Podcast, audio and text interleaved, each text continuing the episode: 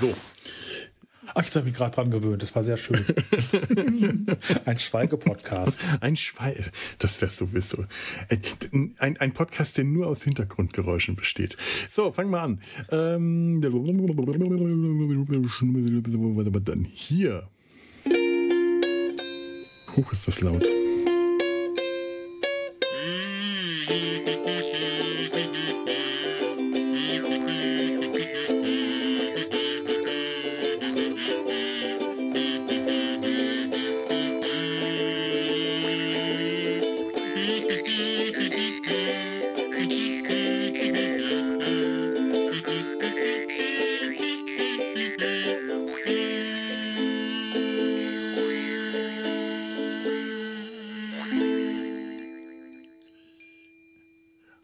Herzlich willkommen im Sumpf in der zweiten Hälfte unserer Aftermash-Besprechung. Ja, der längste und schönste Koreakrieg muss auch irgendwann mal ein Ende haben. Boah, äh, nach elf Jahren, der Koreakrieg, der tatsächliche, hat, war sehr viel kürzer, aber nach elf Jahren Koreakrieg im Fernsehen, nach elf Jahren permanenter Kriegsmüdigkeit, äh, hat es hat dann auch haben, haben dann auch die Helden aus Mesh irgendwann äh, durften sie in die Heimat zurückkehren, ins Zivilleben. Äh, ja, und wir haben uns tatsächlich äh, genau diese Rückkehr ins Zivilleben angeschaut, die Spin-off-Serie Aftermash, die ein paar dieser Hauptfiguren aus der Serie begleitet hat, wie sie nach dem Krieg ähm, sich wieder ins Zivilleben in den guten alten US of A eingefunden haben. Unter anderem Colonel Potter, der äh, eigentlich als in den Ruhestand gehen wollte, äh, das aber im Ruhestand nicht ausgehalten hat als Rentner. Und dann einen Posten als Chefarzt in einem Veteranenhospital, Veteranenkrankenhaus angenommen hat. Und ähm, unter, unter anderem auch äh, Max Klinger, den wir am Ende der Serie Mesh in dem äh, Special Goodbye, Farewell und Amen als einzigen in Korea zurückbleibenden erlebt haben. Der, der aus Korea am äh, dringendsten weg wollte, blieb in Korea, hat geheiratet und äh, war, ist zusammen mit seiner Frau Sung Lee äh, in Korea geblieben, um nach Sung Lees Familie zu suchen. In, in Aftermash erleben wir, dass er tatsächlich schon zurück in den USA ist. Also scheinbar haben sie die Familie gefunden. Das stellt sich auch später tatsächlich heraus. Und er hat Probleme mit dem, äh, mit dem Gesetz bekommen, denn Klinger kann sich nicht an die Regeln im Zivildasein gewöhnen, die dann doch etwas anders äh, sind als in der Army. Und äh, ja, Klinger wird, wird äh, zum Sekretär. Äh, Potter holt ihn ins Krankenhaus. Äh, Klinger wird dort zu seinem Sekretär. Also die beiden machen eigentlich genau da weiter, wo sie im Krieg aufgehört haben. Sie verarzten und verwalten, sie ver der eine verarztet ähm, Soldaten, Veteranen, der andere äh, hilft bei der Verwaltung dieser Verarztung. Und der dritte, Father Malkay, der dann auch noch dazu kommt, äh, bleibt als Krankenhausseelsorger und macht dann letzten Endes auch das, was er im Mesh gemacht hat, nur eben mit statt mit äh, aktiven Soldaten, mit äh, Soldaten, die aus dem Dienst ausgetreten sind.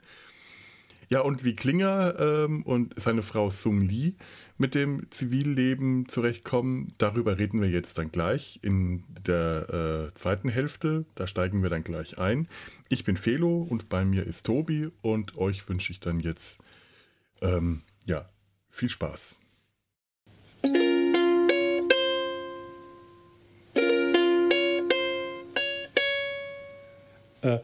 Ich habe zumindest, aber das sage ich noch nicht, das sage ich erst später, das für mich schönste Zitat von, von Jamie Farr alias Maxwell Klinger gehört. Das habe ich immerhin verstanden, das habe ich mir sogar aufgeschrieben. Ach komm, jetzt hau raus, jetzt will ich es wissen. Also, auf, auf Deutsch habe ich natürlich. Ja, ja. Er, sagte, das ist so eine typische Aussage, die man, äh, äh, die man natürlich auch aus Deutschland kennt. Dieses, äh, ich weiß gar nicht, zu wem er das sagte. Als es darum geht, dass seine Frau Sung Lee arbeiten möchte. Mhm. Und da sagt er dann zu jemandem, meine Frau, die macht den Haushalt, die kümmert sich um die Kinder, die macht, aber sie wird nicht arbeiten. Und ich hatte sofort einen Ohrwurm, das bisschen Haushalt. Von allein, sagt mein Mann. Mein Mann. Ne? Und das ist halt auch dieses, die macht ja sowieso nichts. Sie kann sich zu Hause schön ausruhen. Sie muss sich nur ums Haus kümmern, um die Finanzen kümmern, um die Kinder kümmern, um den Rasen kümmern, einkaufen. Mhm. Aber sie muss nicht, nicht arbeiten. Das ist halt auch, es ist 1900, ich glaube, es spielt 1953. 53, ja. Es ist, es ist interessant, diese Serie zu schauen und sich zu erinnern, dass die Serie 1953 spielt, aber 1983 äh, produziert wurde.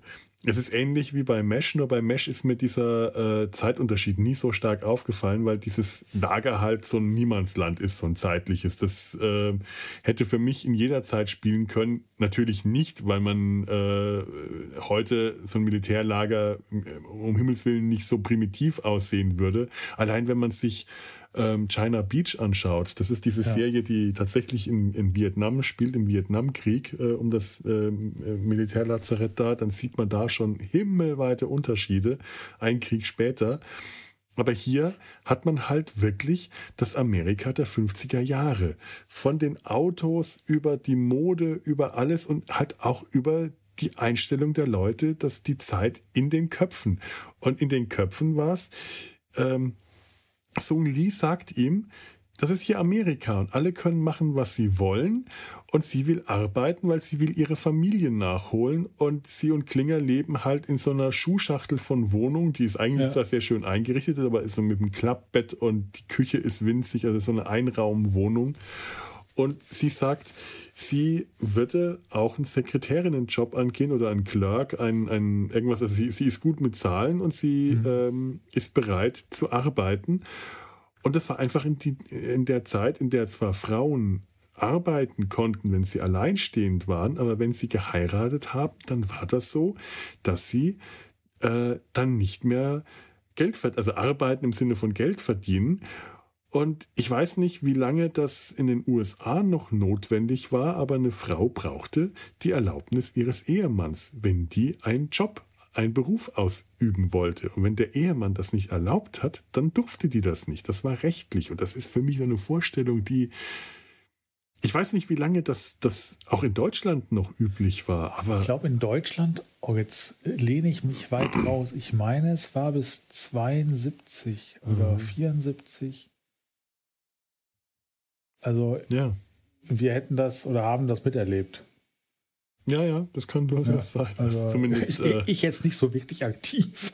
Nee, aktiv jetzt eher wohl auch ich nicht. So alt bin ich dann auch noch nicht. Ich fühle mich nur manchmal so.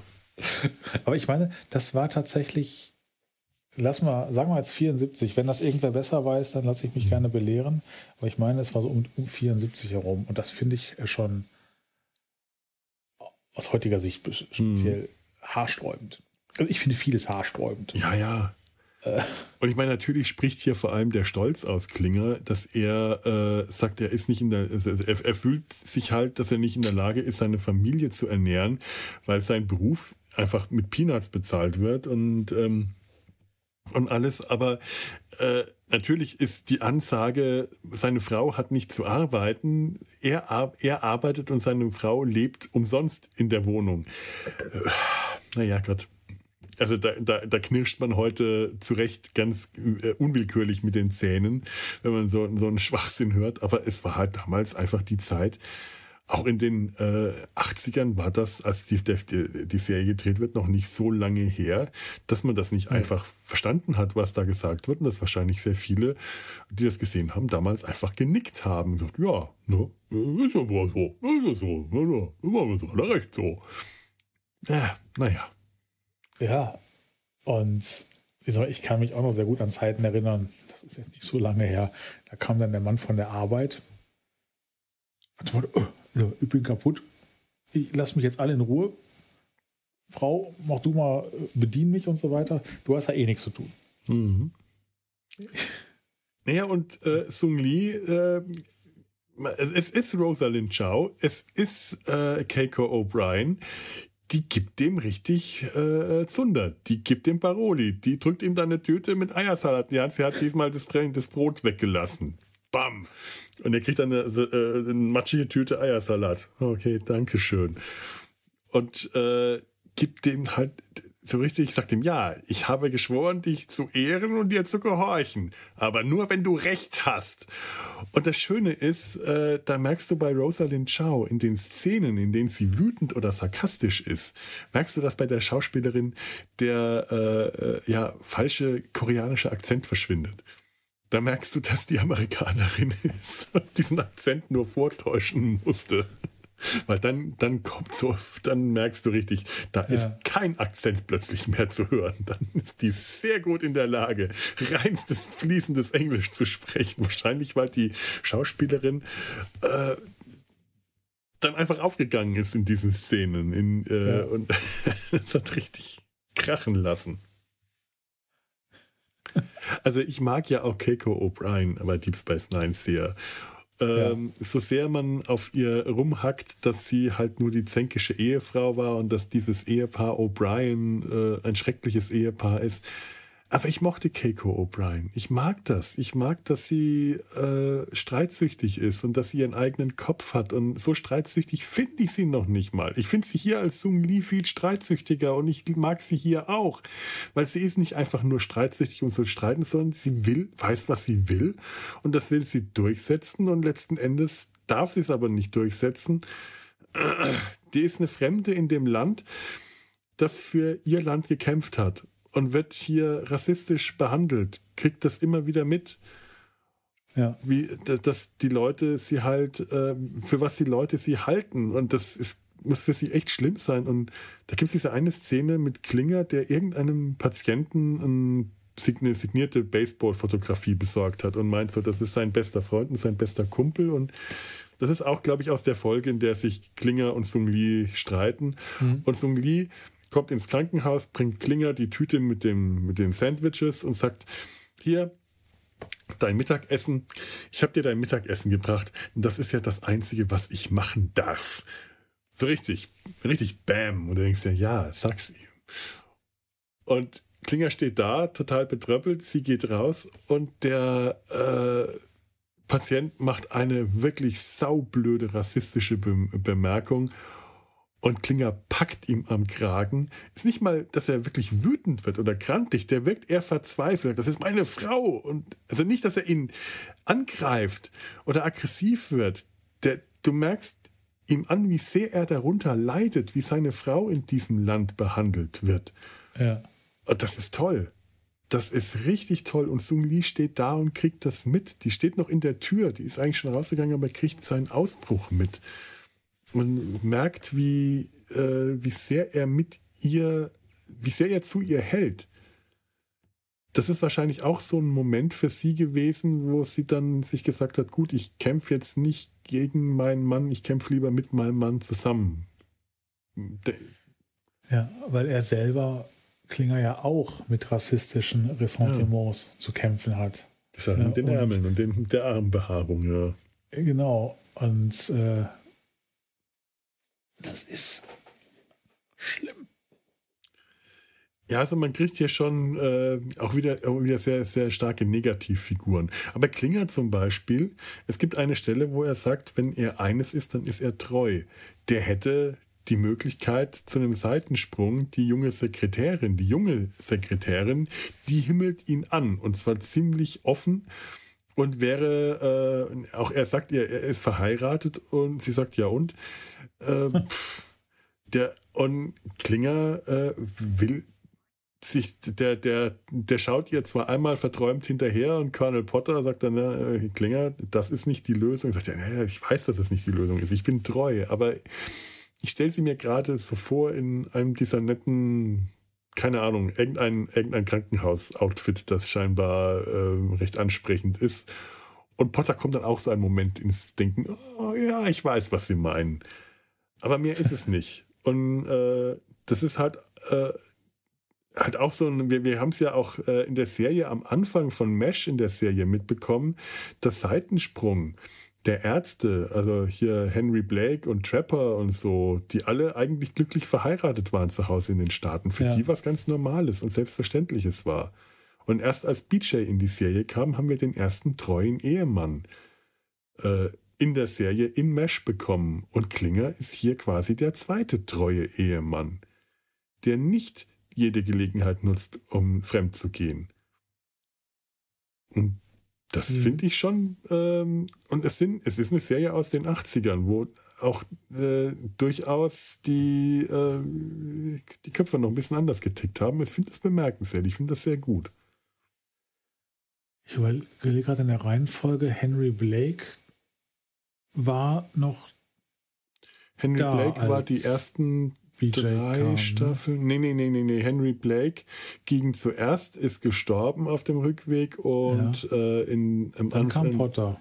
Und dann, dann, kam erst. Nee, äh, und in der, das war am Ende der frag mich dritten? dritten Staffel, ich, ich, weiß es jetzt gar nicht genau, aber ja. am Anfang der, da war ähm, Trapper noch da, aber direkt in der nächsten Folge, nämlich der ersten Folge der nächsten Staffel, war Trapper schon weg, weil Wayne Rogers seinen Vertrag nicht äh, ja. ja. erfüllen wollte und aus der Serie ausgestiegen ist.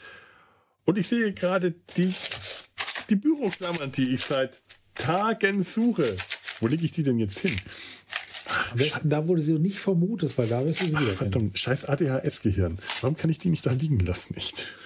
Und äh, ähm, dann kam Colonel Potter, äh, nee, dann kam BJ und dann eine Folge später oder zwei Folgen später kam Colonel Potter. Ja, so muss es gewesen sein. Und äh, später, äh, fünfte oder sechste Staffel, ist dann äh, äh Burns abgegangen und dafür kam dann Winchester. Und dann nochmal, frag mich jetzt aber nicht, welche Staffel, ist Radar nach Hause und dann ja. war Klinger äh, äh, Lagersekretär. Ja. Nee, Kompanie darum, wer, wer, wer, wer war zuerst da, BJ oder, oder Potter? Also Honeycutt oder Potter? BJ dann, um eine Folge oder so. Dann war er der erste treue Ehemann, ja. Stimmt, ja, Potter ist auch ein treuer Ehemann. Das, das ist äh, komisch. Ich habe Potter jetzt gar nicht dazu gerechnet, weil das bei Potter für mich immer selbstverständlich war, dass der treu war. Wahrscheinlich, weil er alt war, ich keine Ahnung, aber dem hätte man das im Leben nicht zugetraut. Aber so einem jungen Arzt wie BJ, ja. da war ja komisch, dass ich Potter da gar nicht auf dem Plan hatte. Ja, kannst du mal sehen. Ich meine, Burns war, war auch verheiratet. Der war auch nicht Burns treu. war verheiratet, ja. ja. Der war sehr verheiratet. Mhm. Eigentlich BJ als Ersatz für Trapper hätte er ja auch Trappers äh, äh, Einstellung zum Ehebruch übernehmen können. Hat er aber nicht. Genauso wenig wie Potter äh, Henry Blakes Einstellung zum Ehebruch nicht übernommen ja. hat. Ja. Was ich auch sehr gut finde, dass sie andere Charaktere dargestellt haben. Ja, das, das war wichtig. Wenn sie eins zu eins nur das übernommen hätten, ähnlich Winchester war ja am Anfang auch ein bisschen eine schwierige Figur, weil sie tatsächlich ganz viele Sachen mit ihm gemacht haben, die man ohne weiteres auch mit Henry, mit, äh, mit nicht mit Dings, mit Henry, mit ähm, Frank mit Burns hätte machen Burns, können. Ja. Einfach der, der Feind, geldgierig und verschlagen und hinterhältig. Und erst später haben sie aus Winchester eine eigene Figur gemacht mit ganz eigenen Charaktereigenschaften. Das hat so ein bisschen gedauert. Das fing auch schon mehr oder weniger an. Sie haben ihm mehr Kultur und Kultiviertheit gegeben, den Bostoner Snob, den, den, den klassischen Musikliebhaber. Aber erst so im Verlauf der letzten Staffeln hat der halt so äh, mit jeder weiteren Staffel dieses diese, diese Rolle Major Winchester äh, was ganz Eigenes bekommen, was sich von Burns komplett abgehoben hat. Und am Ende waren, waren das Freunde. Winchester was war zutiefst Positives. Ja. Ne? Ja, äh, wir müssen irgendwann auch mal äh, über die große Abschiedsfolge Goodbye, Farewell und Amen reden. Ra ja. Raiden. Äh, Raiden, Raiden. Äh, der äh, Winchester so eine tolle Geschichte mit klassischer Musik hat, wo er dieses äh, Gefangenen, diese äh, koreanischen Gefangenen, die so eine Kapelle, so eine Militärkapelle ähm, dirigiert. Er versucht, die auszubilden und ihnen ein klassisches Musikstück beizubringen. Und dann sterben die, werden bombardiert und Winchester sagt zum Abschied, ähm, ja, eine Sache hat sich für mich verändert. Mein Leben geht zwar weiter wie geplant, aber eine Sache wird nie wieder so sein. Klassische Musik war für mich immer ein, ein Rückzugsgebiet, etwas, in das ich mich zurückziehen konnte, in dem ich Trost finden konnte und das wird nach diesem Krieg nie wieder so sein. Und da, da habe ich jedes Mal ein Kloß im Hals, wenn ich Ihnen das sagen höre. Äh, das weiß ich gar nicht mehr. Ich habe die lange nicht mehr gesehen. Ja. Und das könntest du dir mit Frank Burns im Leben nicht vorstellen. Nee, wenn ich an Frank Burns denke, denke ich immer so, ein verschlagenes Gibbeln. Aber jemand, der halt auch in dieser Goodbye, Farewell und Amen äh, äh, Geschichte erst ein etwas eine, äh, eine eigene Geschichte bekommen hat, wirklich in der allerletzten Folge war Faser Malkay der hat durch eine, äh, ich glaube, eine Bombardierung äh, oder einen Granateinschlag, irgendwas, ist ihm das Trommelfell ähm, beschädigt worden und er ja. hat danach nicht mehr gehört. Hat das aber versucht geheim zu halten, damit er nicht aus dem Militärdienst entlassen wird, weil er gesagt hat, ich werde hier gebraucht. Die, die weißen Kinder und alles, die brauchen mich. Und das war wirklich alles in der allerletzten Folge und da schließt hier diese Pilotfolge wieder relativ kurz. Das kommt später irgendwie nicht mehr so vor, aber das schließt dann daran an. Mhm. Am Ende der, also diese Pilot, die Pilotfolge ist eigentlich zwei Folgen hintereinander. Man merkt sogar mittendrin sind solche Anfangs äh, Namenscredits das hat mich eingeblendet. Auch sehr irritiert. Ja. Das waren eindeutig zwei Folgen mal gewesen. Und am Ende dieser ersten Folge, dieser Doppelfolgen, sehen wir, wie Schwester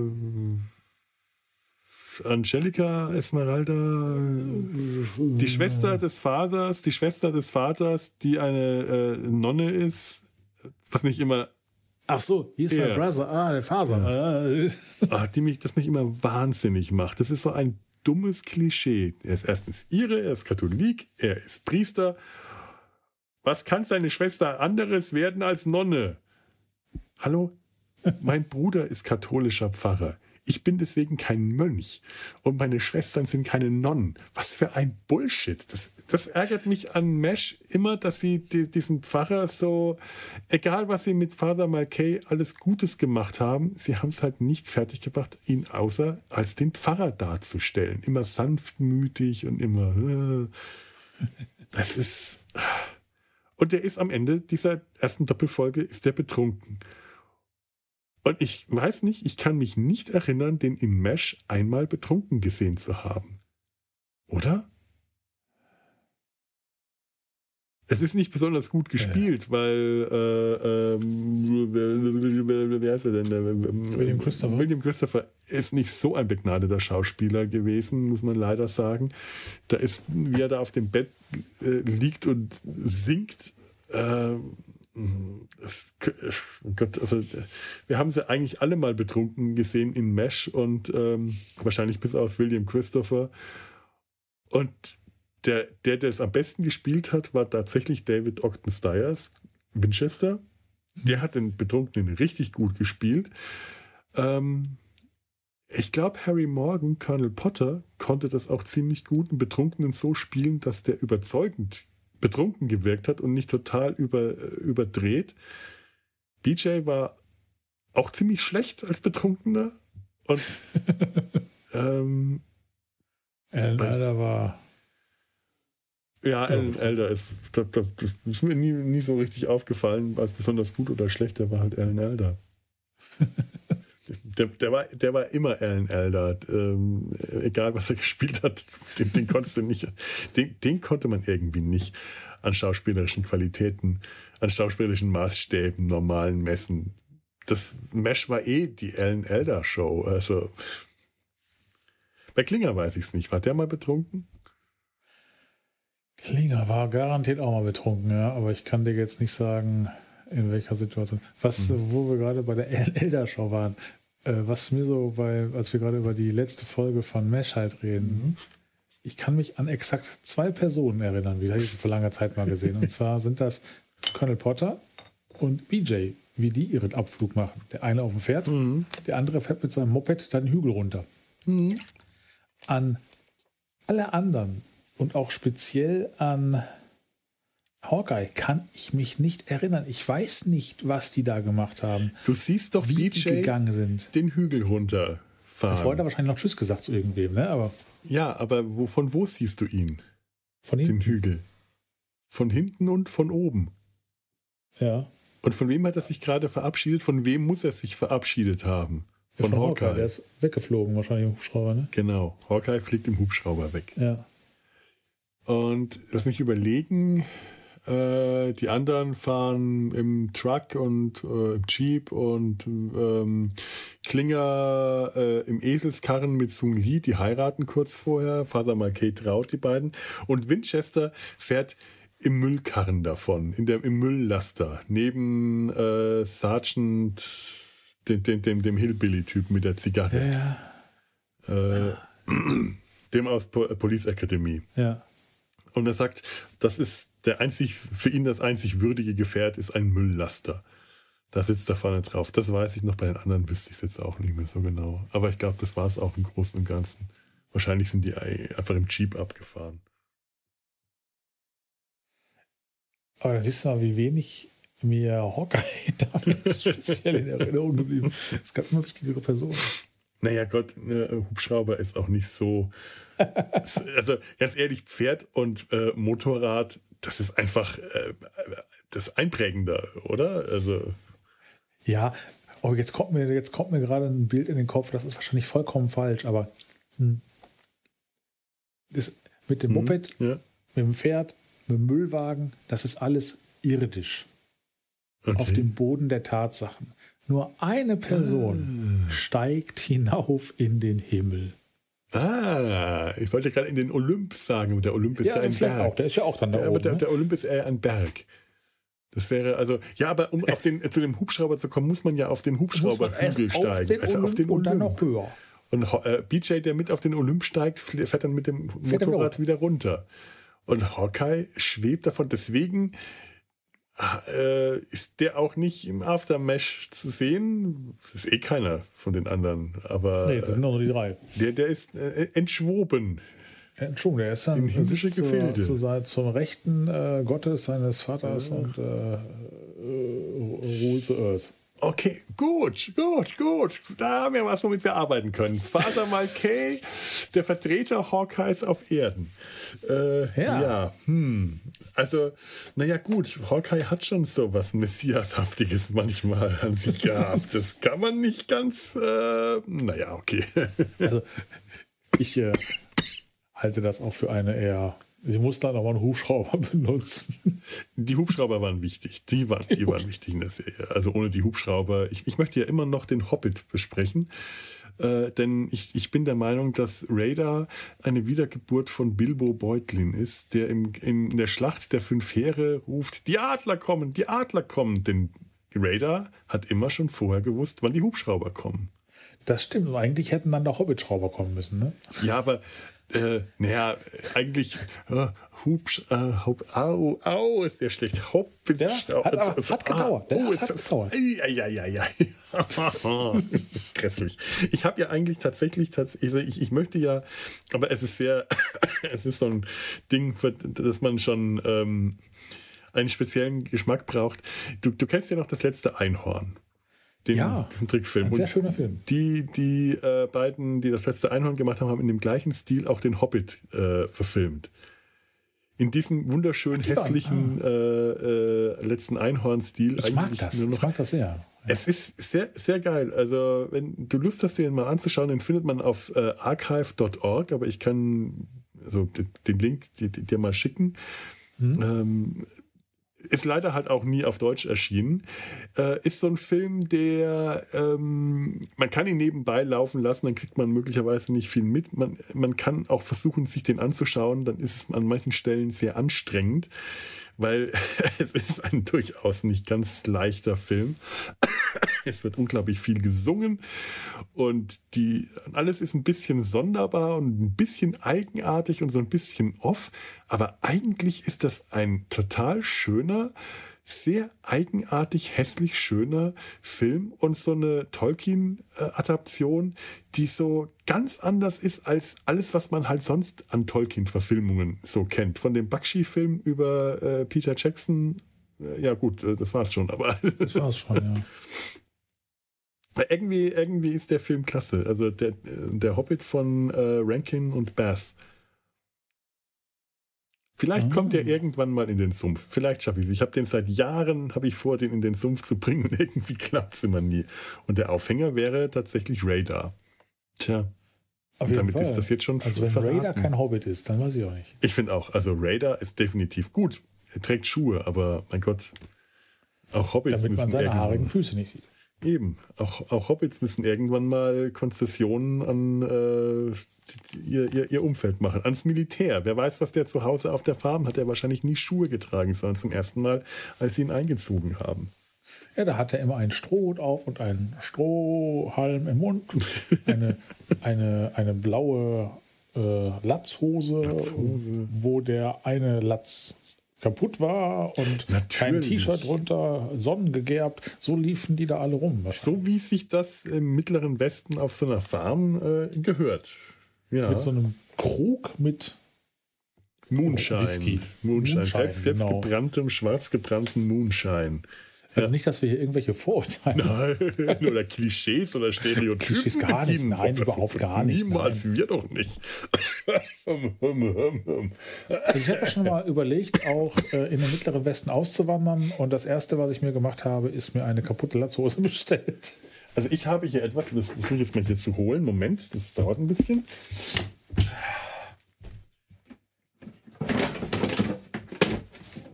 So.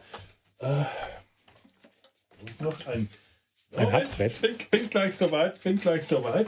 Es wird musikalisch werden. Ah, dann, dann Denn oh, ah, das, der Krug, das Krug mit dem Moonshine Whisky ist ja bekannterweise dazu da, wenn man den Whisky ausgetrunken hat, macht man Musik dazu. Ähm, und ich habe, genau, ah, hier. das Begleitmusik, ich habe ein Waschbrett.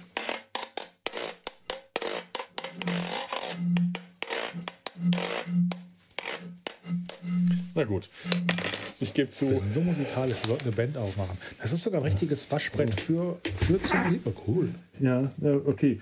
Äh, der Gurt hat sich gerade abgelöst. Ich wollte das, glaube ich, mal an Karneval auf den Geisterzug tragen. Ähm, ich, ich merke gerade, ich habe diese Gurte mit, mit Reißzwecken festgemacht. Das habe ich mir dann nur gedacht. naja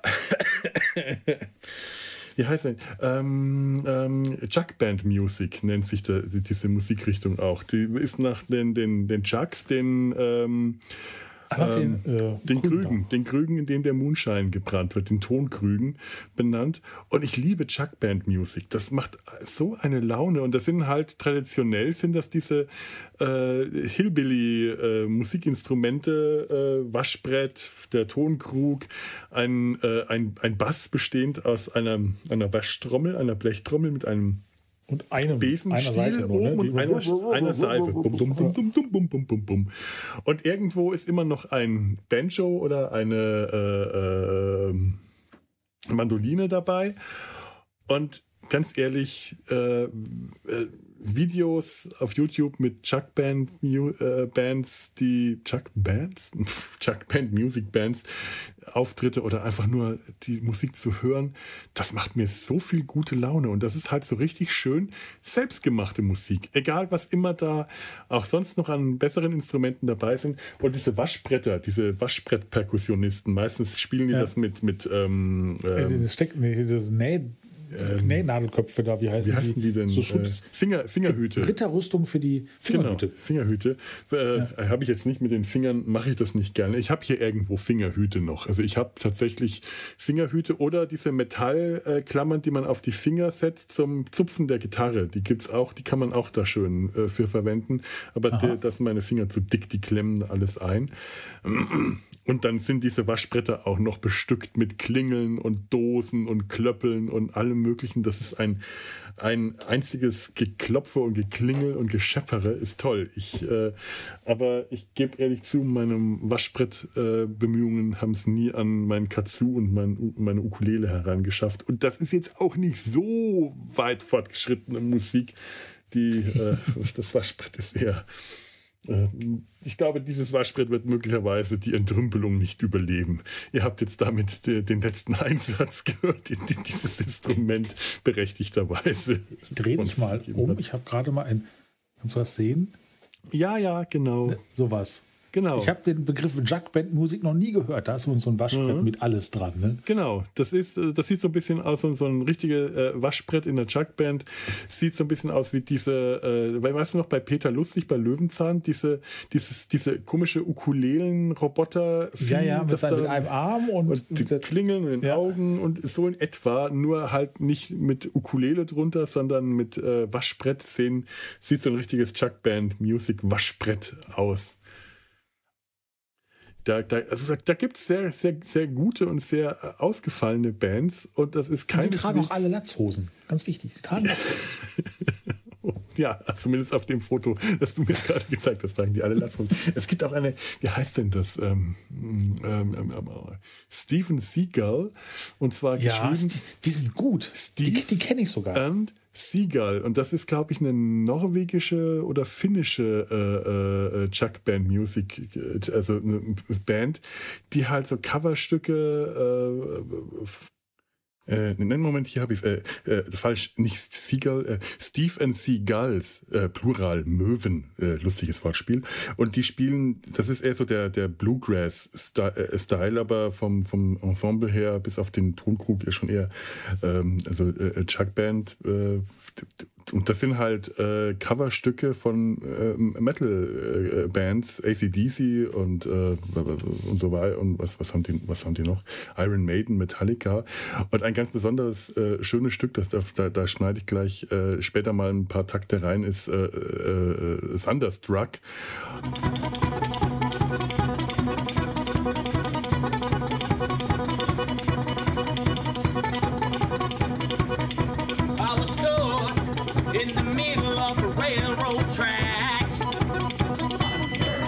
Da, da kommen dann auch so äh, Perkussionsinstrumente wie der Amboss ins, äh, ins Spiel oder der äh, Mähdrescher oder äh, solche Sachen. Es ist irre, was die spielen und die sind wirklich richtig gut. Die kann man. Ich aus dem Finnen, ja. Ich habe hm. ich kenne, ich habe ja. auch schon was gehört. Ich habe mir noch keine Gedanken gemacht, woher die kommen. Finnland passt sehr gut. Sie ja. tragen auch Latzhosen ohne Hemd. ja, ja das äh, überhaupt sehr ähm, ja, latzhosig. Ja. Machen aber wirklich ich habe auch tolle auf Sachen. den Begriff Jackband noch nie gehört. Ja, ich bin auch, ähm, wie bin ich dann darauf gekommen? Ach, ähm, tatsächlich, ich habe ähm, mir ähm, mal, mal, ich wollte mal Löffel spielen lernen, weil Sylvester hm. McCoy, der siebte Doktor, Löffel spielen kann und das auch gerne äh, ein, zweimal in der Serie gemacht hat in den 80ern ah. und auf äh, Conventions läuft er auch rum mit diesen Löffel, das ist Löffelklappern, klackerte, klackerte, klackerte. Ja, wie, kein, so Kastagnetten quasi. Ne? Kastagnetten. Ich habe jetzt hier leider keinen zweiten. Doch, da, ich habe ich hab hier zwei Löffel. Mal schauen, ob ich's, äh, ich habe es mal versucht. Ich, das probiere ich mal hier. Ähm, ob das klappt. Na, das, klappt, na, das, das, das geht so. Ich darf das nicht so nah ans Mikro ranmachen. Egal besonders gut kriege ich das eh nicht hin. Und darüber bin ich dann tatsächlich auf das Waschbrett bekommen und darüber bin ich dann einfach bei der Recherche auf den Begriff Chuckband Music bekommen und dann hat sich auf einmal, woff, eine große Welt für mich aufgetan, musikalisch. Ja. Ja. So war das. Vor allem bei Steven Seagulls, jetzt kann ich ja Werbung, die machen mhm. ja auch Metal-Musik nach. Ja, ja, das ist, das ist tatsächlich gecoverte Metal-Musik, die die da hauptsächlich machen. Das ist wirklich geil. Mhm. Wir sind wunderbar vom Thema abgekommen. Äh, unsere Kernkompetenz, wie gesagt. Schon lange nicht ah. mehr, lange nicht mehr aus, äh, äh so richtig schön ausgelebt. Äh, Muss aber sein. Auf jeden Fall. Dafür sind wir hier. Weißt du eigentlich, äh, ich habe wie gesagt auch nicht so wahnsinnig viel gesehen, welche äh, Colonel Fleck als ist ja nur eine sehr mhm. ikonische Person in Mesh gewesen. Weißt du, ja. was der für eine, klar, er spielt, also äh, Edward Winter spielt Colonel Fleck in After mhm. Mesh, aber weißt du, in welcher Situation, wie lange und mhm. Also, wie? ich glaube, es ist so, dass Klinger ähm, Ende der ersten oder Anfang der zweiten Staffel mit dem Gesetz in Konflikt kommt und sich verrückt stellt und die äh, alte Masche wieder äh, durchzieht mit dem äh, äh, äh Frauenklamotten tragen, um ja. als geisteskrank durchzukommen. Und es gelingt ihm dann auch. Aber erstmal, ich glaube, er kommt zuerst ins Gefängnis, bricht dann aus, um bei der Geburt seiner, seines Kindes dabei zu sein, versteckt sich dann im Krankenhaus, ähm, wird gefasst, stellt sich geisteskrank, äh, also wieder den alten Mackenparagraphen-Trick, mhm. kommt dann wohl damit durch und verbringt dann den Rest der, dieser halben zweiten Staffel eben äh, in der geschlossenen Nervenheilanstalt des Krankenhauses und irgendwo muss da Colonel Fleck mit reinkommen, der gegen ihn aussagen soll.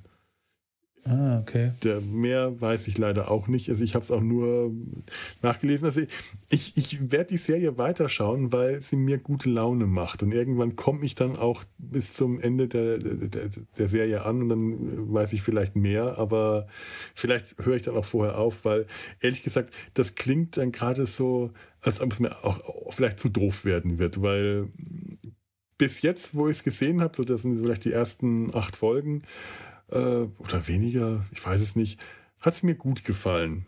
Das sind gute Geschichten. Das sind ja. Geschichten wie Thanksgiving, wo bei den Potters eine Riesengruppe an Leuten zusammenkommen, immer mehr und immer mehr und plötzlich kommt, taucht Klingers ganze Familie aus Toledo auf, weil er wahnsinniges Heimweh hat und mit seiner Familie schon fast gebrochen hat, weil die äh, Sung Lee nicht akzeptiert haben und dann holt Potter die dazu und das, das sind herzergreifende Momente und wirklich gute, schöne Geschichten. Äh, es gibt auch schöne Geschichten mit Faser Malkay, der kriegt da auch ziemlich gute Sachen. Ich glaube, in der Pilotfolge bringt das fertig einem, ähm, einem, einem, einem, einem schwarzen Soldaten, ein, äh, der seine Beinprothese, der äh, ein Bein amputiert bekommen hat und die Beinprothese, äh, mit der Beinprothese nicht klarkommt und sich ja. immer nicht darauf abstützen kann, immer wieder das Gleichgewicht verliert und sagt, das, äh, die passt nicht und es ist, als ob er ein fremdes Bein tragen muss. Und Fasamal Kay sagt, kann ich mir die mal ausleihen? Und springt ihn dazu, diese Beinprothese zu akzeptieren, indem er die mit brauner Farbe dunkel anstreicht so dass sich das für den äh, Soldaten nicht mehr wie ein fremdes Bein, sondern wie sein Bein anfühlt. Das ist eine tolle Geschichte. Das ist ah, okay. einfach, das ist einfach eine gute Geschichte und Faser Malkay hat noch so ein paar gute Geschichten äh, bis dahin, wo ich es gesehen habe.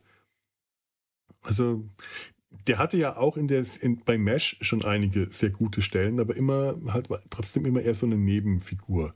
Aber ja. hatte auch da ein paar bessere Auftritte schon. Also muss man auch sagen, der war nicht so ganz am Rand gestanden, wie man das vielleicht so in Erinnerung hat. Ah. Ja. Und da denke ich, werde ich bei der Serie durchaus dranbleiben. Und wenn es einfach nur so ein bisschen sanftes Nebenbei-Plätschern ist, weil es mich auch ein bisschen beruhigt, diese Serie zu schauen. Das ist so ein Runterkommen, wenn ich äh, gerade, ja. ich habe gerade ein bisschen viel Stress und äh, das tut mir dann ganz gut. Mit der Serie äh, komme ich gut runter. Oder mit Modern Family. Zwei sehr unterschiedliche Serien, aber das, das ist wirklich sehr unterschiedlich. Naja, Ed O'Neill, was kann man gegen Ed O'Neill sagen? Komm. In der besseren Rolle. als Jay Pritchett. Ich, ich mochte auch Ed O'Neill äh, als Al Bundy. Also das ist auch der Ed O'Neill, den ich eigentlich kenne. Ich bin mit Modern Family nie so warm geworden. Wenn ich da eine Folge sehe, was selten vorkommt, ich habe das meistens im Flugzeug bisher gesehen, dann gefällt mir das unglaublich gut und ich möchte es zu Hause weitergucken. Aber mache ich nicht. Ja. Weil ich dann irgendwie zu Hause, wir gucken ja, ne? Apropos, ich soll dich grüßen von Lord Voldemort. Oh, Dankeschön. Grüße zurück und, an äh, Lord Voldemort. Mach ich. äh, und äh, Lord Voldemort und ich äh, wir, wir gucken ja meistens gemeinsam Fernsehen. Mhm. Also als altes Ehepaar. Gehört sich so. Da ist natürlich dann sehr hilfreich, wenn man eine gemeinsame Schnittmenge hat. Und da gehört Modern Family nicht zu. Ja. Darum äh, unter, unterwerfe ich mich dem Diktat. Ja, es gibt auch noch viele andere gute Serien. Also ich, ich kann das durchaus verstehen. Ich hatte auch Phasen, wo es mich tatsächlich sehr genervt hat, weil, und es gibt Folgen, die sind anstrengend und peinlich und die skippe ich dann. Das ist immer so an der Grenze zu, zu äh, der, der Humor oder die Figuren oder die, die, sind, die können manchmal wahnsinnig anstrengend sein und es ist immer an dieser Grenze zu, das ist mir jetzt zu anstrengend, das ist mir zu peinlich, das ist zu fremdschämig. Aber meistens, finde ich, funktioniert der Humor einfach großartig und es ist eine tolle Kombination. Und wirklich das Herz ist für mich dieser, äh, äh, die, der Charakter, den Ed O'Neill spielt. Der spielt halt so eine, äh, es ist durchaus ähnlich wie Al Bundy, nur ähm, ein positiver Al Bundy nicht nur, dass, dass äh, Jay Pritchett äh, äh, erfolgreich ist und äh, sein, sein, seine Frau äh, gewissermaßen das, das positive Stück von, von Peck Bundy ist. Er ist Jay Pritchett ist so ein, das ist der, der, der Patriarch, der Vater dieser äh, Patchwork-Familie und der macht in dieser Serie eine so unglaublich riesige Wandlung durch, dass der am Ende für mich die Sympathiefigur ist, weil der den weitesten Weg zurückgelegt hat. Wenn ah, ich den von am Anfang äh, komplett homophob zwar akzeptiert, dass sein Sohn äh, schwul ist und in einer äh, homosexuellen Beziehung ist, und aber so in allem, was er macht, äh, merkst du, dass er mit seinen alten Vorurteilen immer noch nicht ankommt und das äh, gegen ankommt.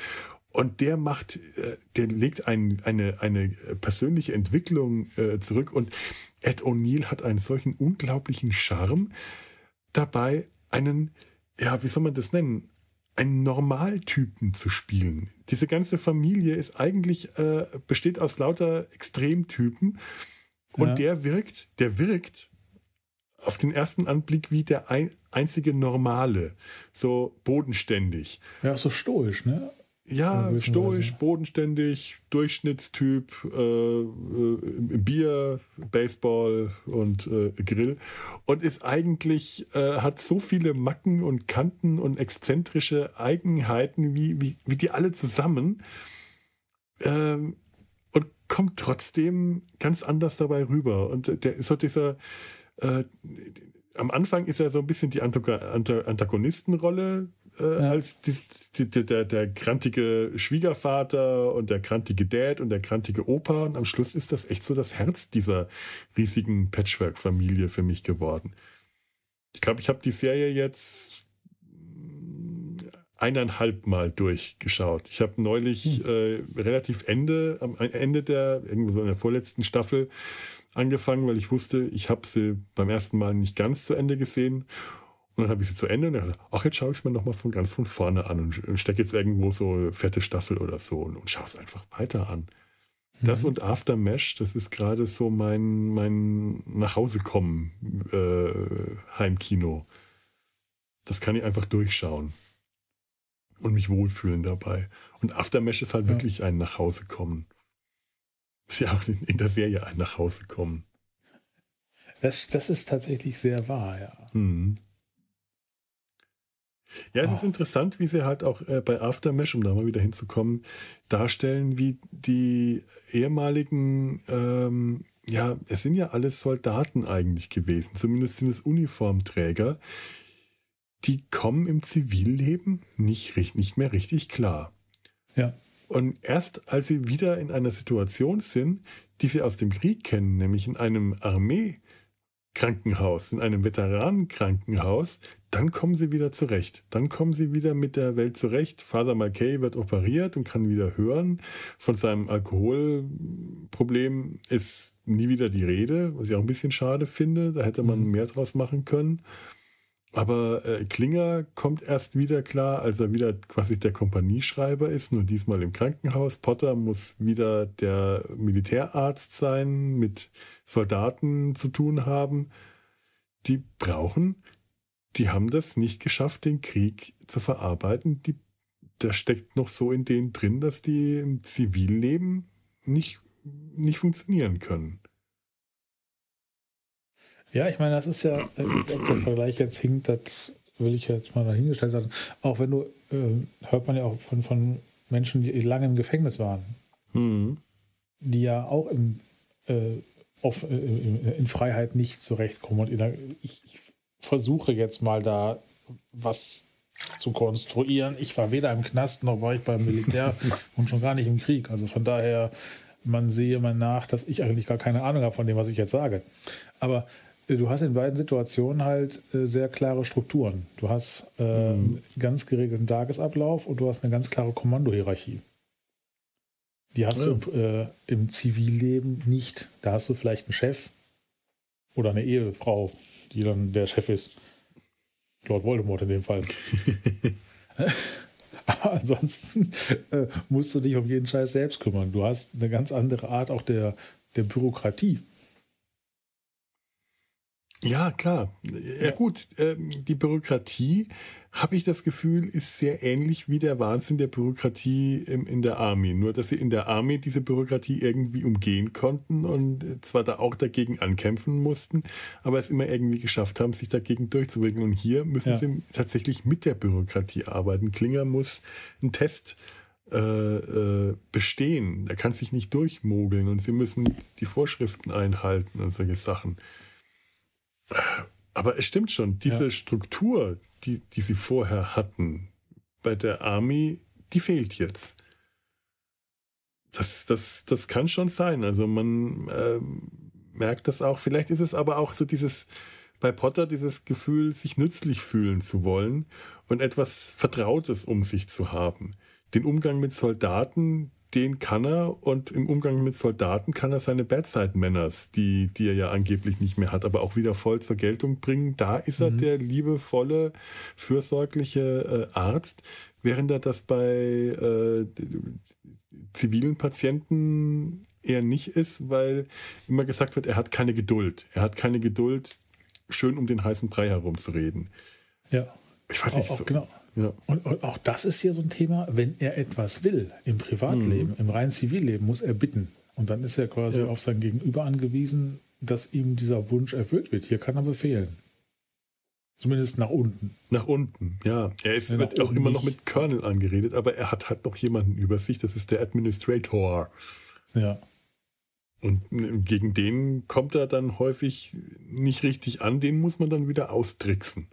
Das ist so, das ist so der Frank Burns Charakter, den man äh, irgendwie, irgendwie ähm, aushebeln muss. Ja. Schade, dass das nicht in Deutschland gesendet wurde. Ja, wirklich schade. Es wäre eigentlich, es wäre es durchaus wert, wenigstens so die erste Staffel, äh, dass, dass, die im, dass die im deutschen Fernsehen gelaufen wäre. Also wäre interessant gewesen. Ja. Naja, Gott, aber man kriegt es ja nicht mal, man kriegt nicht mal auf DVD oder so. Also wirklich diese schlechte YouTube-Kopie ist wahrscheinlich das Einzige, was man überhaupt irgendwo noch findet. Gut, dass es die wenigstens gibt. Schon schade. Das stimmt, ja. Und ich meine, mit diesen eineinhalb Staffeln war die Serie immer noch länger als Walter. Die, der Spin-off mit Radar in der Hauptrolle. Als, da war, ich, ich habe es, glaube ich, mal versucht zu sehen also der kommt hier in Aftermash, kriegt er, glaube ich, in einer Doppelfolge, wo er heiraten will und seine Frau ihn sitzen lässt oder irgendwas, ich weiß nicht mehr genau. Mhm. Und nach dieser verpatzten Hochzeit ist Raider der Farmjunge aus Otumba, Iowa. Otumba, Iowa, da kommt Raider her. Genau. Ja, äh, oder habe ich das vorhin schon gesagt? Kann ja sein. Nee, da waren wir noch, äh, da haben wir Idaho, glaube ich, geraten. Idaho? ich habe das behauptet behaupte viel. Also ich, glaub, ich glaube, Otumba, Otumba Iowa Otumba, viel besser. Ja, finde ich auch. Und der fängt dann als Polizist in St. Louis an. Raider in der Großstadt, Raider als Polizist, das, das funktioniert doch nicht. Nee. Und die Serie ist auch äh, über den Pilotfilm nicht hinausgegangen. Äh, Gary Burkhoff scheint da also auch nicht überzeugt zu haben. Ich, ich, kann mich nur vage daran erinnern, das mal versucht zu haben zu sehen und es war schlecht, aber die, ich glaube, was ich da gesehen habe, war von der Bild- und Tonqualität noch schlimmer als die äh, Aftermesh-Kopien, die da existieren. Ja, und was hatten wir noch? Trapper. Trapper John MD. Das ist was für die erste Spin-off-Serie von Mesh genau. gewesen. Genau, die habe ich auch, die lief ja damals auf Sat mhm. 1. Die habe ich auch, ich weiß das nicht komplett, das ist ja auch sehr lange her, aber die habe ich viel geguckt, da kann ich mich sogar noch an die Pilotfolge erinnern. Mhm. Aber bis auf das, bis auf den Vorspann, wo halt, ich sag mal, Fotos an der Wand hingen oder die, äh, aus dem Koreakrieg, also ich habe erst sehr spät herausgefunden, dass ja. es quasi um Spin-off von Mesh geht. Ja, ja, ja, tatsächlich auch. Und vor allem, ähm, das müsste auch angefangen haben, als Mesh noch lief, als Hauptfigur Trapper John zu nehmen, der nach der dritten Staffel in Mesh nicht mehr vorkommt, äh, wirkt heute auch eigenartig. Ja. Haben wir die eigentlich zusammen besprochen oder habe ich das mit Ture gemacht? Das habt ihr, glaube ich, ich war da, ich weiß es gar nicht. Oder waren wir nicht zu dritt? Ich weiß es, ich sage schon wieder so lange her. Hm. Habe ich damit drüber geredet? Ich, habe ja auch so ein Kurzzeitgedächtnis wie so ein Kaninchen. Ich vergesse das ja alles sofort. Gras, Möhren, andere Kaninchen. Fressen, fressen, rammeln. Ganz Woran genau. können sich Kaninchen erinnern? An, äh, was, was ist für Kaninchen wichtig? Ja. ja, das ist genau mein Leben. Also. Ja, Gras und andere Kaninchen. Genau. Was ist so? nee, ich, ich weiß. Also, ähm, ich wüsste jetzt nicht, ob es sonst noch irgendwelche äh, Spin-off-Serien von MASH gibt. Ich glaube, das war es tatsächlich im Großen und Ganzen. Es ist ein also ich hätte ja gerne gewusst, wie es mit äh, Charles Emerson Winchester dem Dritten weiterging. Da hätte ich gerne so eine, da, da hätte ich mir zum Beispiel so eine Sitcom im äh, Stil von Frasier vorstellen können. Mhm. Das wäre so, äh, das wäre so ein passendes Setting. Ich hätte natürlich auch gerne gewusst, was Hawkeye macht. Wenn der wieder nach Grape Apple Cove äh, Massachusetts. Ich weiß nur Grape Apple Cove, das konnte ich mir immer merken. Oder BJ mit seiner Familie oder äh, eben Raider auf der Farm. Ich, Raider auf der Farm hätte ich viel lieber gesehen mit Onkel Ed und seiner Mutter und nicht Raider als Polizist, so ein, so ein Case. Ja, vor allem, dass er auch eine Rolle ist, die ja komplett nichts mehr mit der Serie zu tun hat. Ja. Oder mit seiner Vita. Also mit, mit gar nichts. Ja. Also irgendwann müssen wir uns die Folge auch mal anschauen und mal drüber reden, wie kam, wie, wie, wie zum Henker kommt die auf die Idee, Raider zum Polizisten zu machen. Wir werden es irgendwann mal rausfinden. Irgendwann. Genau. Wissen wir das dann auch. Ja, oder Margaret. Was wurde aus Margaret? Die wollte ja am Ende der Serie, glaube ich, die Army verlassen und äh, äh, als Krankenschwester äh, zivil arbeiten, aber ich bin mir nicht ganz sicher. Also das wäre auch interessant gewesen. Aber das weiß ich jetzt tatsächlich nicht mehr so ganz genau. Da müsste ich mir Goodbye, Farewell und Amen auch nochmal anschauen. Ja gut, werden wir auch irgendwann hier besprechen. Wohl mal. Ja, da habe ich auch Bock drauf. Ähm, ja. Ich weiß, das ist der, die, die Fernsehfolge mit der längsten Abschießszene bis Herr der Ringe kam und der das dann getoppt hat. Also ehrlich, die ich gefühlt besteht von Goodbye, Farewell und Amel, äh, Amel, äh, Goodbye, Farewell, Amel, äh, Amel, ähm, Amel, der, der, der halbe Film besteht aus Abschieden, wenn ich mich, wenn ich mich so richtig erinnere. Oder mehr. Noch minder, na, vielleicht ein Viertel oder so, das letzte Viertel, aber bestimmt fast die Hälfte. Und dann kam Peter Jackson und hat das noch getoppt. Mit Hobbits. Ja. Abschiede mit Hobbits. Der Hobbitschrauber. Aber ich will nicht über den Peter Jackson Hobbit reden. Ne. Oh, habe ich im Kino tatsächlich ganz gerne gesehen. Lara war daran, dass ich die Bücher nicht gelesen habe. Ich habe den im Kino, habe ich den, äh, den ersten Hobbit, hab, hat mir auch viel Spaß gemacht. Und den zweiten, äh, als ich mir den zweiten Hobbit-Film irgendwann auf DVD ausgeliehen habe, habe ich mir den angeschaut und angeschaut und nach so ungefähr zehn Minuten ist mir aufgefallen, dass ich den vorher schon gesehen hatte. Und dann dachte ich mir, habe ich den auch im Kino gesehen? Dachte, ja, ich glaube, den habe ich wohl im Kino gesehen. Guck an, den kenne ich also schon. Hm, warum wusste ich das nicht mehr? Die Hobbit-Filme habe ich sogar nur Gibt es da drei von? Weiß ich gar nicht. Drei, ja. Also Herr der Ringe, die habe ich im Kino gesehen. Das fand ich sehr geil. Ja. Dann habe ich mir bei Saturn in Göttingen äh, vor 100.000 Jahren ähm, die Special Edition DVDs auch gekauft. Mit der extra langen Version. Und die habe ich nie angeguckt. Die liegen irgendwo hier im Haus rum. Und die Hobbits habe ich schon gar nicht mehr gesehen. Außer so brückchenweise mal auf dem Schiff wenn die da im, im Fernsehkino liefen.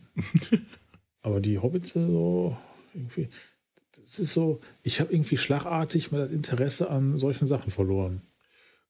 Passiert auch. Bei, bei, bei Fantasy passiert bei mir das auch so alle paar Jahre, äh, äh erlischt plötzlich mein, mein Fantasy-Interesse und äh, alle paar Jahre äh, blüht das plötzlich mal wieder auf. Das ist so ein Kommen und Gehen. Science Fiction äh, ist, selbst wenn ich nicht so richtig hart dabei bleibe, ist das immer so ein Grundrauschen, so ein Science-Fiction-Grundrauschen. So, aber bei, bei Fantasy, wupp, sagt das auch mal für ein paar Jahre komplett ab. Das es gibt dann, ja, also ich, ich habe jetzt momentan null Bock auf Fantasy, außer aus, auf Sachen aus meiner Kindheit. Willow zum Beispiel. Oh. Also, den kennst ja, ja, ja, ja, lange nicht mehr gesehen, aber. Ich habe den äh, auch hunderttausend Jahre nicht mehr gesehen, aber in meiner Erinnerung ist das ein richtig toller Film mit einer richtigen Metzelei am Ende oder zwischendrin. Oh Gott, ja. Die alles andere als kindergerecht ist. Ich ist äh, auch bestimmt 100 Jahre her, aber ich erinnere mich jetzt nicht an so viel davon. aber das, das ist halt so eine Sache, wo ich sage, den würde ich mir nochmal angucken oder äh, das war es auch schon. Und Science Fiction, dann auch gerne richtig schlechten. Oh ja, ja. Da lief jetzt bei, äh, äh, sie ist auch schon länger her, ähm, weil bei Schläferz, mhm. äh, wie hieß der? Mutant, der Grauen aus dem All oder irgend sowas. der war so dank, äh, dank der Kommentare natürlich, so, ja. so richtig herrlich grottenschlecht. Das, das so darf, Spaß gemacht. Das darf man auch nie vergessen. Sowas wie Schläferz oder Science Mystery Theater 3000. Die Filme, die man da sieht, die sind auch ganz oft nur deshalb so geil, weil die kommentiert werden. Ja. Wenn du dir solche Filme einfach nur pur anschaust, äh, da musst du schon ein spezielles Interesse daran haben, dass man die dann auch so geil finden kann. Manche sind wirklich schwer zu ertragen. Das Einfach so. Ja, dieser Film wäre extrem schwer zu ertragen gewesen. Mhm. Ich, ich weiß ja noch, ich habe mich neulich wirklich bemüht, aus Robot Monster so viel für mich rauszuholen, wie es geht. Ich weiß auch nicht, ob ich das nochmal schaffen würde. ich stimme dann im letzten Endes doch eher Lars und Steffen zu da gibt's geilere schlechte Filme. ich wollte den halt toll finden. Muss ich sagen, ich wollte, dass der geil ist, der Film. Der hat Seifenblasen. Der hat einen Typ in einem Gorilla-Kostüm und einem Astronautenhelm auf dem Kopf und Seifenblasen. Hallo. Das kann doch nicht schlecht sein. Das kann nicht schlecht sein. ah. ah. Ich glaube, es wird spät und ich habe keine Ahnung, ob wir noch irgendwas zu Aftermesh beisteuern können. Ich, ich glaube nicht. Wir äh, schweifen ständig ab. Ich glaube, wir könnten noch ja. drei Stunden abschweifen, aber dann würden wir irgendwann auch unsere, unseren Schlaf nachholen müssen. Nee. Meine drei Notizen oder vier, eins, zwei, drei, vier, fünf, vier, fünf, das ist alles schon gesagt. Vater McKay zum ersten Mal besteht hier betrunken. Ja. Ja. Das war es schon, ja. Mm, hier, Aftermash äh, ist ein, ein Wortspiel von Aftermath. Das habe ich gesagt, Nachwirkungen. Aftermath, Nachwirkungen. Ja, weil, weil sie sich ja auch mit den Nachwirkungen des Kriegs medizinisch auseinandersetzen müssen. Also dadurch, dass sie Veteranen behandeln, sind sie jetzt äh, äh halt in, in der Situation, dass sie äh, quasi das also die, die, jetzt die, die, die Patienten, die sie im Krieg äh, verarztet haben, jetzt weiter betreuen müssen. Äh, ja, äh, gehe ich jetzt aber auch nicht mehr so groß das, das wäre jetzt, äh, okay, das wäre jetzt interessant gewesen, das jetzt nochmal ein bisschen auszubreiten, aber jetzt ich, einfach nicht mehr viel. Also man, man sieht äh, sehr häufig äh, der, der, der, der Patient mit, dem, äh, mit der Beinprothese oder auch, auch, aus, auch aus verschiedenen Kriegssituationen. Es gibt einen ja. äh, Patienten, der Leukämie hat, weil er in Atombombentests äh, ungeschützt war und äh, viele andere oder psychische Probleme, psychische Nachwirkungen ganz am Anfang in der Pilotfolge ist ein äh, Patient, der dadurch die Anwesenheit von Colonel Potter getriggert wird und Angst hat, wieder in den Koreakrieg zurückgeschickt äh, zu werden, der dann ausbricht und tatsächlich Mildred Potter als Geisel nimmt mit äh, vorgehaltener Waffe. Und ah, okay. da da gibt es auch sehr viel, was die Serie äh, da richtig gut macht. Und äh, also das, was, die, was, was Mesh halt auch konnte, was Mesh äh, so die Kernkompetenz hatte, die, den, die Schrecken des Krieges im ja. medizinischen Bereich sehr menschlich äh, deutlich darzustellen, das kriegt auch Aftermesh hin, eben in den, nicht den direkten Auswirkungen, sondern in den ah. späteren Nachwirkungen nach dem Krieg. Ja, aber das, äh, sonst, ähm, nochmal, ja, ja, sonst habe ich, glaube ich, also das jetzt noch und sonst habe ich jetzt hier auch äh, nichts mehr. Ich habe noch zwei Notizen, das mhm. ist unglaublich spannend. Ich habe geschrieben, dass die Lachspur im Englischen für mich erträglich ist, weil die nicht so häufig vorkommt. Und ah. dass es, dass es OP-Szenen gibt, genau wie bei Mesh. Oh, da habe ich gar nicht drauf geachtet. Ähm, stimmt, Lachspuren. Mir, ja, jetzt wo du sagst, Lachspuren kommen vor, aber nicht so häufig. Es scheint also auch wieder, wie bei Mesh, Szenen zu geben, in denen keine Lachspur vorkam. Wahrscheinlich ähm, OP-Szenen oder puh, müsste ich nochmal drauf achten. Ja. Also anders als bei Alf oder Big oh. Bang Theory zum Beispiel, wo ja nur gelacht wird. Ja. Und das fand ich hier sehr erträglich. Gut. Ja, immerhin. Ja. Ich habe mal was rausgeschrieben, was andere nicht haben sollen. Schön. Ich, ich gerne jetzt nicht, weil ich diese Informationen so spannend fand, sondern weil ich tatsächlich, mein Gott, es ist halb neun und ich bin müde. Es war heute wirklich ein anstrengender Tag. Das ist viel zu früh. Ja, Sogar für einen alten Mann ist es, ist es zu früh. oh. Opa muss ins Bett. So ist es wohl. Ja, ich ja. glaube, an der Stelle können wir dann einfach mal äh, feststellen, dass wir Aftermesh gesehen und besprochen haben. Vielleicht sollte das als Fazit auch an der Stelle reichen.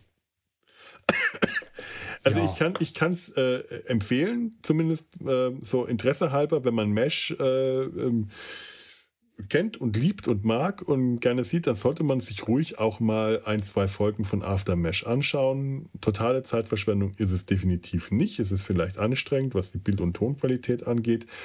Aber ja. ich finde es eine gute Serie. Es ist wirklich eine gute Serie, deutlich besser als viel von dem Krampf, der sonst in den 80ern im Fernsehen lief. Also da war wirklich viel Mist dabei und da ist Aftermesh für mich in einer ganz anderen Liga. Es ist deutlich besser, macht, äh, also es schließt wirklich inhaltlich sehr gut an Mesh an und äh, setzt die, die Tradition von Mesh für mich hervorragend fort. Also eigentlich, wenn diese Serie, wenn, die, wenn, wenn dieser Serie ähm, ein, ein paar mehr Staffeln ähm, beschert worden wäre, äh, das hätte sie verdient.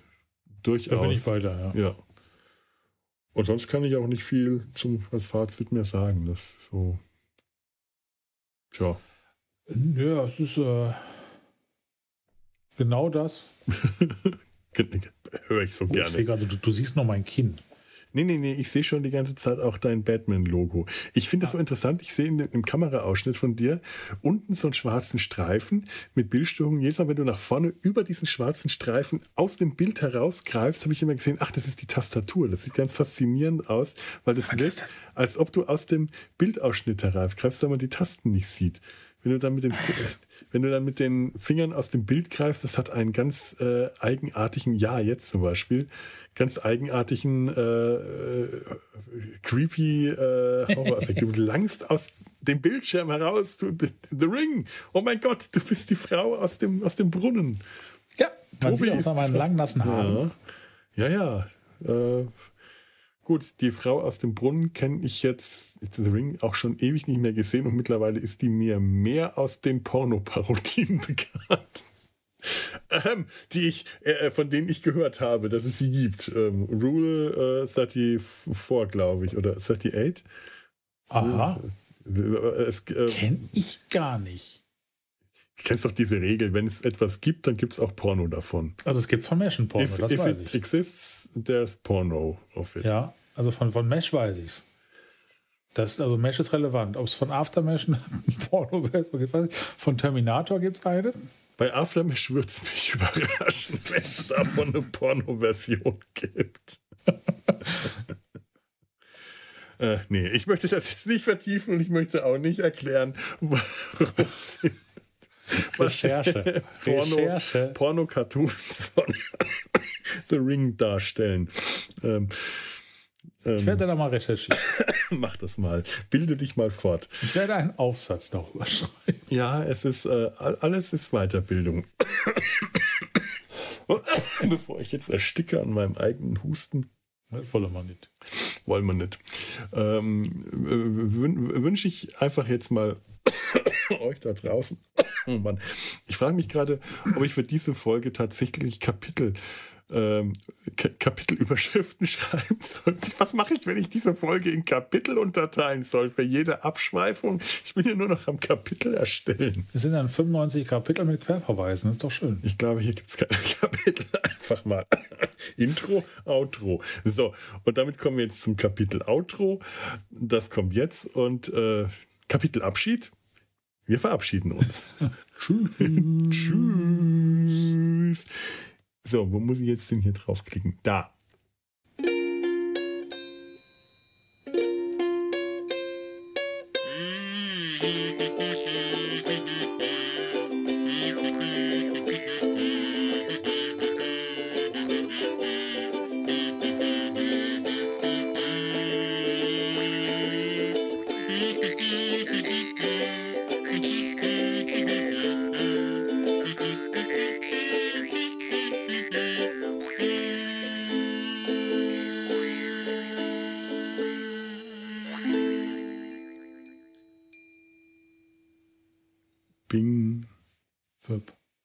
Das hat Spaß gemacht, das war sehr Ja. schön.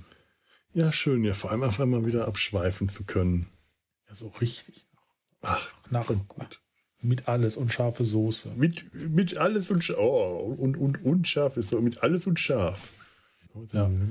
Ich hätte nicht gedacht, dass wir. Nee, jetzt hätte ich beinahe gesagt, dass wir so lange über Aftermesh reden. Haben wir gar nicht. Ich glaube, wir haben nur zehn Minuten über Aftermesh gesprochen. Der Rest war alles. Wahrscheinlich. Eine Produktion des Podcast Imperiums.